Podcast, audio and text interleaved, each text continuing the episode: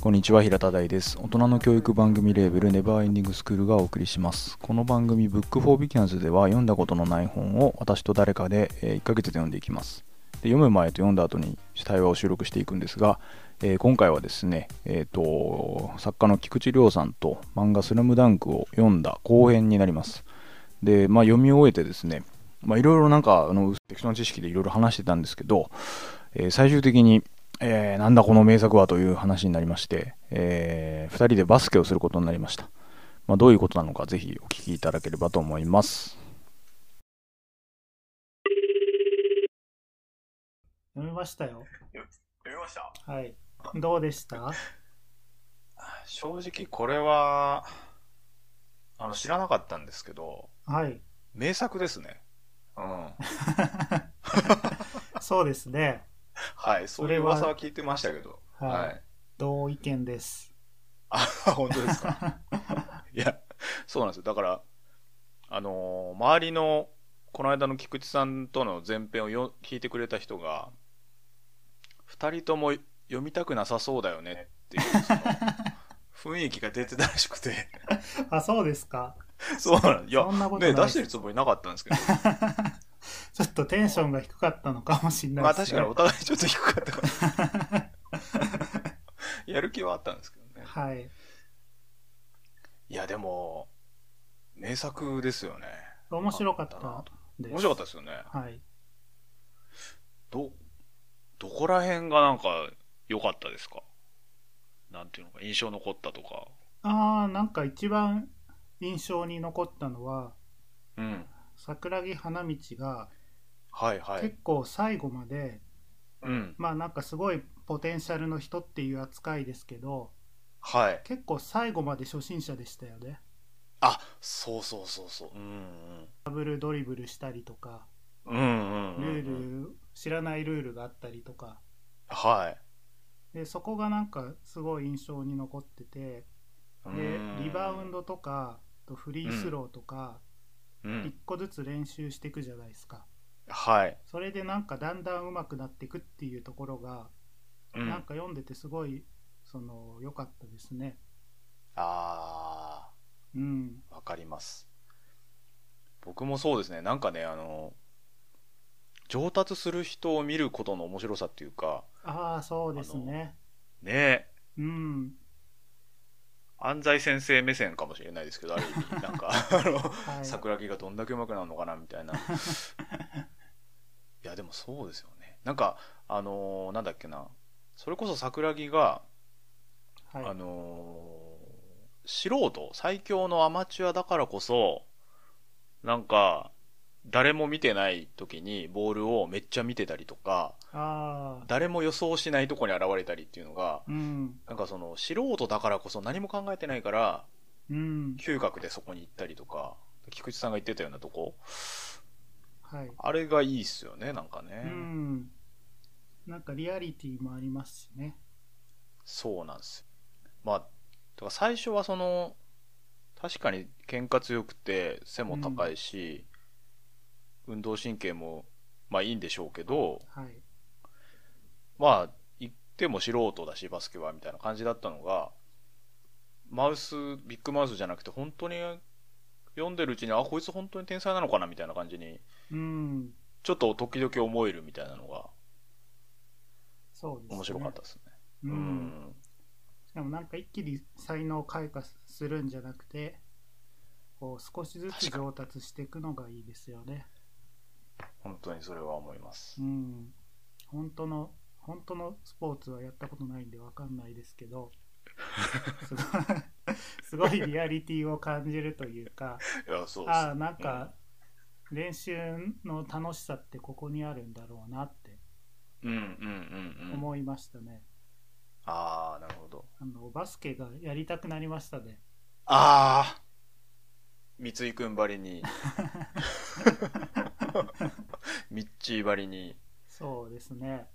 そうこれですね。中学生の時読んでたらはい。バスケ部行ったかもしんないですねいや、あのーほ本当にそれ思いますよね。うん、なんで読まなかったんかなって思いますよ、本当。えまあ、読まなかったから今の人生なんでしょうけど、うん確かに読んでたら絶対バスケやってたかもしんないっていう。え影響されましたよね、絶対。いや、やばいっすよね。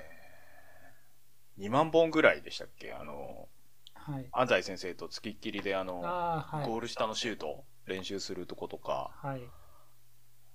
武骨というかこうう、んあれなんだけど、でも結果的になんかそこのシーンも見てるから、まあ、桜木が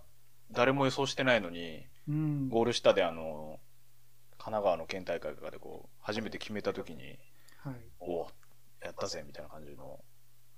そう。快感がああいうのありますよね。う。うん桜木が初めてうん。ダンクを決めるのが、はい。まあスラムダンクってタイトルじゃないですか。はい、はい。でも初のダンクを決めるのが11巻だったんですよ。ああ、そうか。もうだか、ら、それぐらい時間かけてやってるんですよね。うん、うん、うん。上達のフェーズを。確かに。だから3割ぐらいのとこですもんね、終わりから数えても。うん。そっか。最初のダンクってなんかあれですよね。あの、魚住じゃない。誰かのあの頭にガンってやって、失あー敗して、で、あれ成功するのって誰、どこと戦ってる時でしたっ成功するのは、最初両南の公式試合だったかな。あ、そっか。だから海南、海南ですかね。そっか。そう、でもあそこら辺から、めちゃくちゃ夢中になって読みましたね。うん。うん。あの、仙道とかがいる、はい。両南の練習試合も面白かったんですけど、やっぱこう桜木がこう、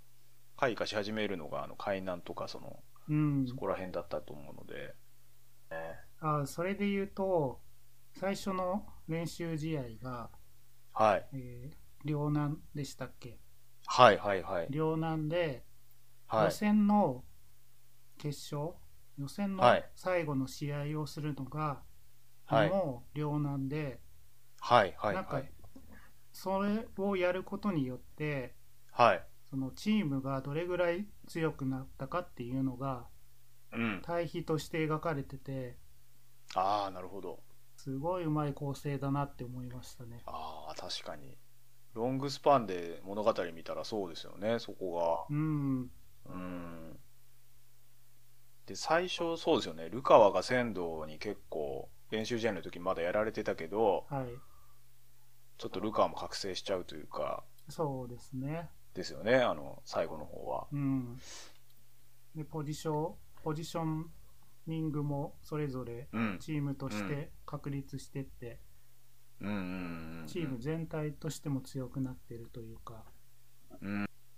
もともと、別にな、なんとなくキャラ全員の顔とかは、あの、宮城亮太とか、はミッい、チーとかも含めて知ってたんですけど、はい、なんか最終的に、なんか桜木と赤木と、ルカワと、宮城とミッチーが5人揃った時に、はい、なんかアベンジャーズ感という か、なんつうんですかね、こう、あ一人一人、こう、まあ、ドラクエのパーティーみたいあ、うに、こう、ん、一人一人集めてって、ああ、来ましたみたいな、この最強のパーティーがうん、揃った感みたいなのが、なんか僕、未読の僕ですらなんかあって、なんか、いいなと思いましたうね。ん、それはありましたね。ねえ。結構チームがパーティーが全員揃う揃えるのに時間かけてますよね怪我して最初いない人とかうん。5人中2人ヤンキー、あ、3人か。うん。3人ヤンキーって いそう考えると多いですねう。やばいですよね。だから確スかポにーツ漫画の定石って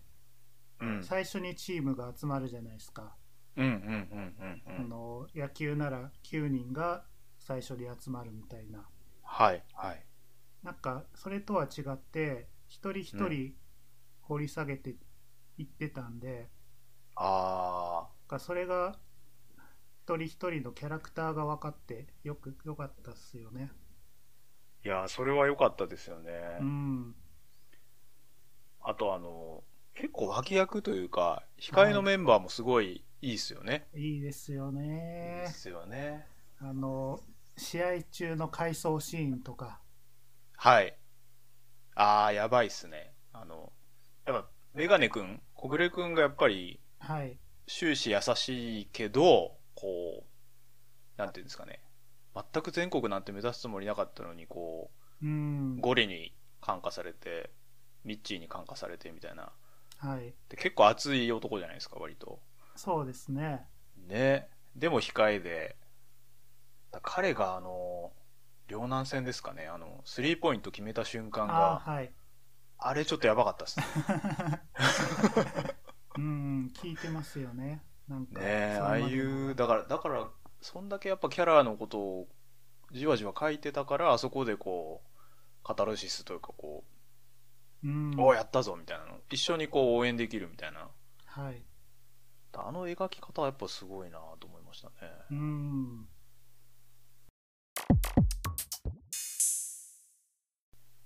シリアスとはい。ギャグのバランスがすごいうまいですよね。ああ、確かに。うん。試合シーンでもちょっとギャグ入れてきたりとか。うんうん。で、それでもなんかキャラクターが崩れてないのがすごいなって思いましたね。確かに。そうなんですよね。なんか、桜木とルカワってこう、なんていうのかな。いつもリアルな顔なのに、こうドアホーとか言うときにこう、もう、クレヨンしんちゃんみたいなこう、 か顔になるじゃないですか、なんかリ。フォルメされた。そう、デフォルメされて。でもなんか、うん。いや、あくまでそれが記号で、あの、素のルカワはぶれないのが、うん。最後まで続いてるというか、こいつだったらこう言うんだろうなみたいな感じがすごくあありましたね。うん。キャラの書き分けがすごいですよね。そうなんですよ。あとやっぱその、最終的にあの板前になるあの、はい。両南のああ、はい。魚住でしたっけでかいやつとか、はい。結構敵というか、他のチームにも結構感情移入できるというか、うん。なんか、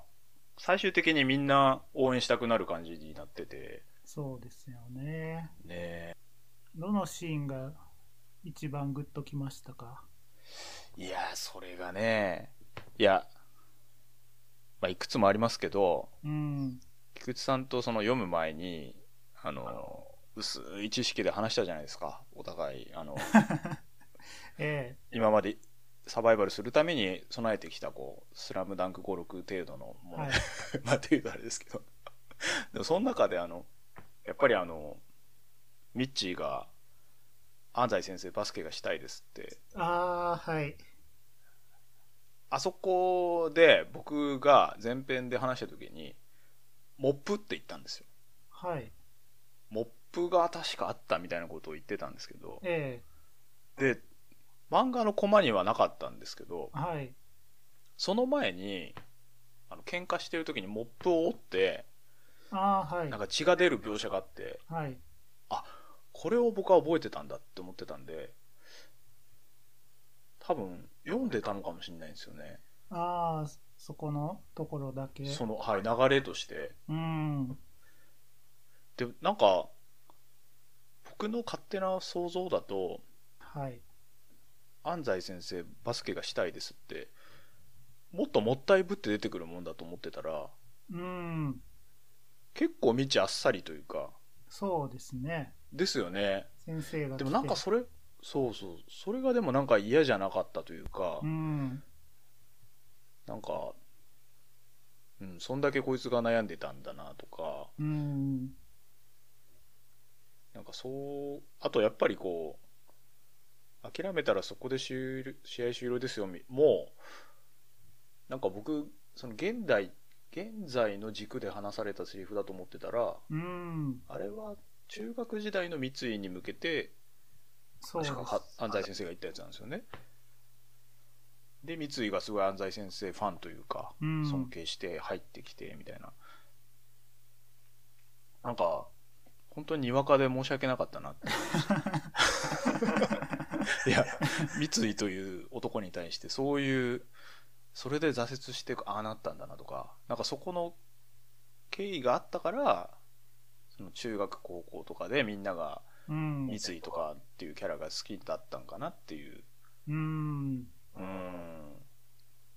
いや、三井のシーンはすごい良かったですね。いいっすよねうん。僕は、ルカワがはい安西先生にうんアメリカに行きたいって言って、はいはいはい、でそれを止めるじゃないですか、はい先生、安西先生うんが。うんうんで、なんで安西先生がアメリカ行きを止めたのかっていう回想が流れるじゃないですか。はいでそれで、まあ、かつての教え子がアメリカ行って、はいバスケしたけど、うんまるで成長していないっていうそうそうそうそあのシーンはなんかこう考えさせられるうはいシーンですよね、そうですねなんかそこがすごい刺さったというかそうですねあのだから読む前に話した時も菊池さんがネットのなんかちょっとネタ的に、はいま、こいつまるで成長してないってあのああそうです安西先生のはいでもあのくだり読んだ時にあ全然そういうなんかふざけた話じゃなかったんだ っていうそうですよねえギャグじゃないギないんですよねャグじゃないんですよいやだからすごいいいいいというかねえ心に来るシーンなんですよねですよねだから鬼と恐れられてたその安西先生がはいビシバシやりすぎてうんその教え子がアメリカ行って結局なんか才能を開く前にうんなんかなくなってしまうっていううんなんか僕もそこの、あの手紙でその彼あがはいなんかここでは誰も僕にパスをくれませんって書いててうんそれがなんかめっちゃ辛い一言だなって思ってそうですねうーん成長とかうんチームとかが作品のテーマですよね本当そうですよねうんうんチーム感っていうのがやっぱりねあの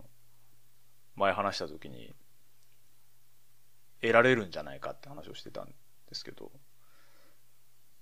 あチーム感はチーム感っすねチーム感しかなかったですね 赤木ゴリのなんていうんですかねキャプテンシーというかそのああはいリーダーっぽいところとかうんいいなと思うんこういう先輩がいたらいいなって感じはするんですけどうん本当に17歳なのかっていうのはすっごい思いましたけどそうですねうん落ち着きが違うでもそれってうん多分実際の高校選手にもはいそう思うと思いますよ、あなんかうんうん甲子園のあうん野球のはい選手って高校は生いの、はいはいはいなんか今でも年上に見えないですかいやそうなんです僕ね25くらいまでそうだったんですよあ最近ちょっと可愛く見えてきちゃああってるんでそすうけなんどですねいやでもめちゃくちゃそれ分かります、うんそうそうそうなんかはるかに大人な人っていうか なんか顔つきが大人に見えますよね本当そうっすねうんがたいもいいのもあると思いますけど、うん実際の高校の試合見てもちょっとそれはあるんじゃないですかね、なるほどうんまあでも、なんていうんですかね、まあバスケも野球もそうでしょうけど、なんか正直その一球というか、そのシュートとかパスで、はいある意味その子のそれからの人生が決まる可能性もあるような世界じゃないですか、高校はのいそういう試合って。うんだからもう、まあ、ぶっちゃけ僕みたいに本当、安穏と生きてきた人間化すると、なんていうんですかね。まあ、生死のやり取りに近い、まあ近くはないかもしれないけど、でも、だから本当闘、闘志むき出しでこう戦ってるうん、わけじゃないですか。本当にめちゃくちゃ能力のあの違いが見えるような世界で。はい、でその瞬瞬間瞬間のその子の判断で動いてるっていう、うん、まあ、確かにそれはなんか年齢がいくら下だとしてもなんかおと大人というか本当そうですね。ねえすごい世界ですよねそれほど緊張感のある場所ってあんまりないですからね。ないですねう、ん、まあなんか実際あと5分でうん、逆転しなきゃいけない、うんうん逆転しなかったら大学の推薦な,、ないかもしれないってそういう感じはいではい試合してるんだろうなって思いますね。まさにゴリがそうでしたもんね最後は、うんそういう17歳とかでそんな人生の岐路に立つっていううん、しかもなんかもうねいろんな周りの人からヤジ飛ばされたりああ、逆にヒーローになったりとかうん、ゾクゾクするかもしんないけどプレッシャーもねとんでもないだろうしうん、そうなんですよねいやだからなんか自分にそういう運動神経とかはい、なかったんですけどもし真面目に部活やってたらうん、万が一にもこういう感動を味わえたのかなっていうなんかちょっと羨ましい感じはちょっとありましたねうん、それはありますね。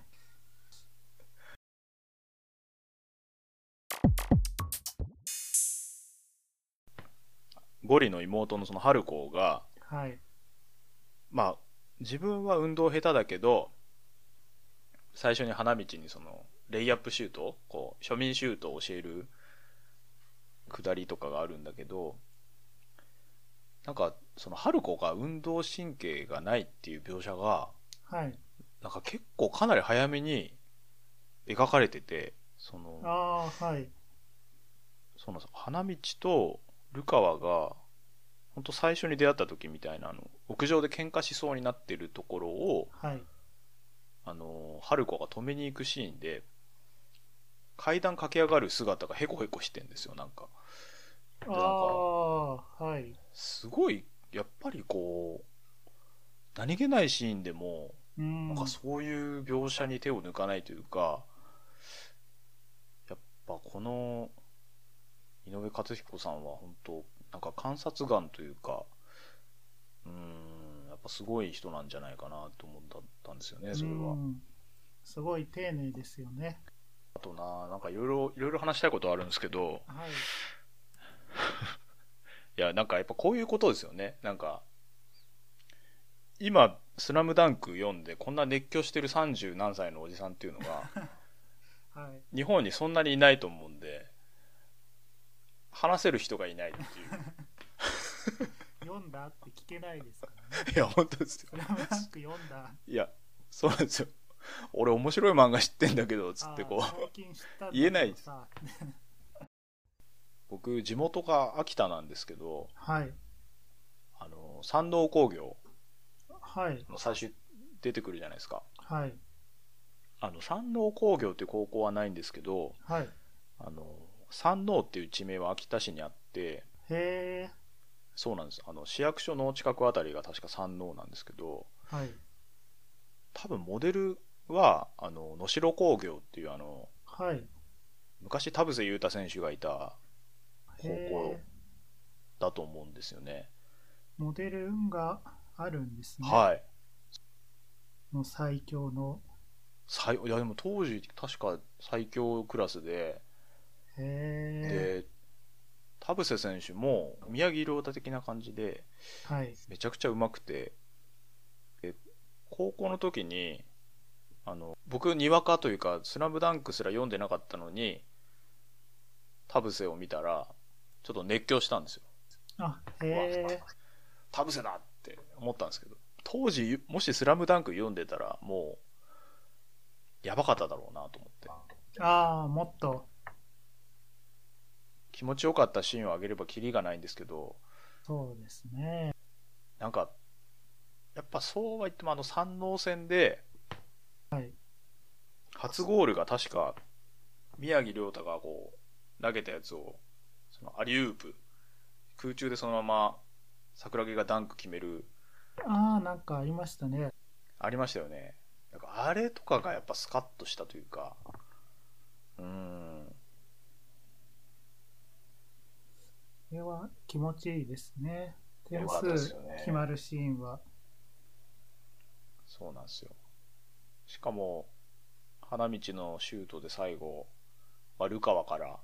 はい唯一のパスをもらってああそうですねねまあ45度の角度で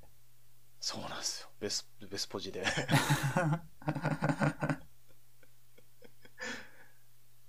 いやなんかあれも思ったんですけどその当時5年かわかんない連載期間をずっと経てはいあの桜木とルカワのあのうん関係を見ていて最後の試合で初めてパスして、はいあの見開きで2人がタッチしてるあののをジャンプで読んだ読者はああはいそらゾクゾクしたやろうなとそうですよねですよね。 5年まあ6年がかりですからねねえ、まあ、正直僕らは数時間でこう割とそこの何ていうんですかはい当たり前なんですけど濃縮されて読んでたから。はいだから多う分んあのシーンって本当にすごい達成感だったという,、気はするし、そうですねうん、しかもなんかあっさりそこで力使って次の試合ですぐ負けちゃうっていうのがはいなんかリアルだなっていうかいやーよかったですねあれいいっすよねなんかね、うん、うんラストのうん写真撮るとこのシーンであっさりと書かれるのもそうあれいいっすよねうんそうなんかあくまで湘北はジョーカーというかなんかうんかき乱す役割であったんだなっていうかうんなんか本当にまあでもたまにありますもんね甲子園とか見ててもこああうなんか全然注目されてなかったのに急にあのはい予選突破してくるみたいなのそうそうそうで大会中に成長していくチームみたいなのがうんあって、まあ、多分そういう面白さなんだろうなと思いましたなんか、うんうん最初はバスケをの試合を漫画で描くってはい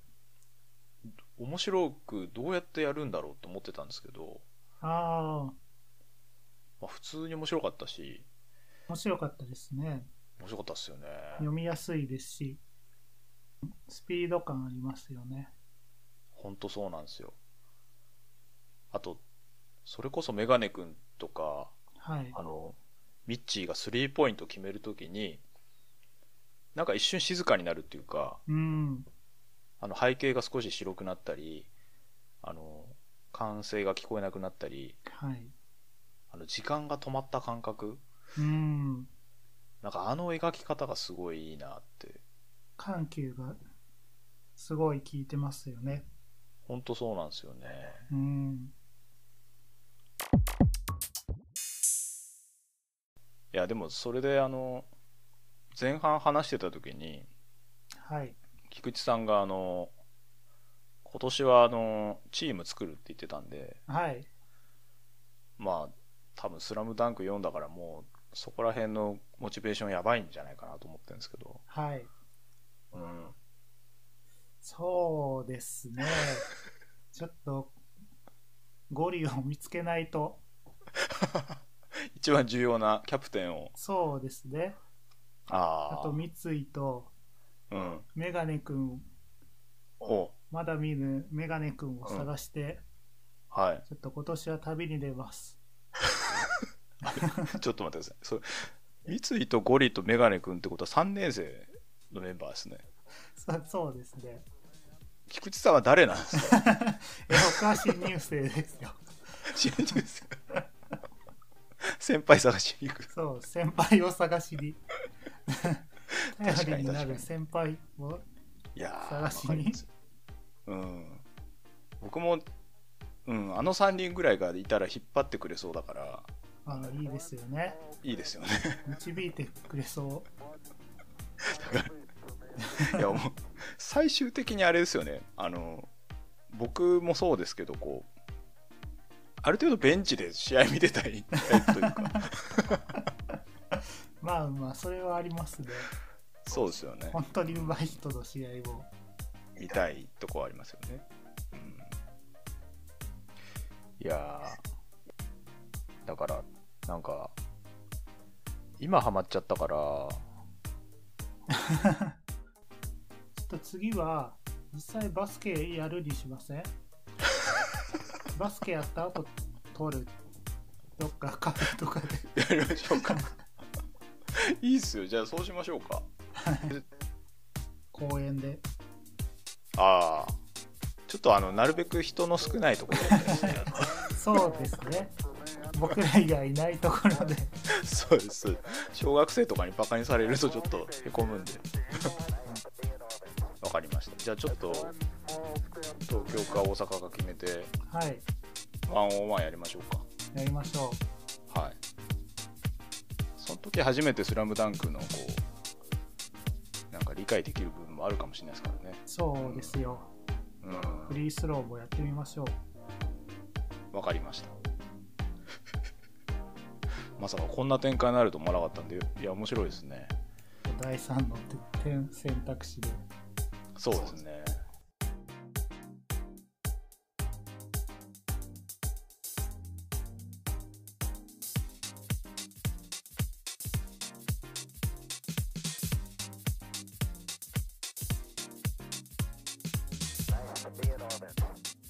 Five,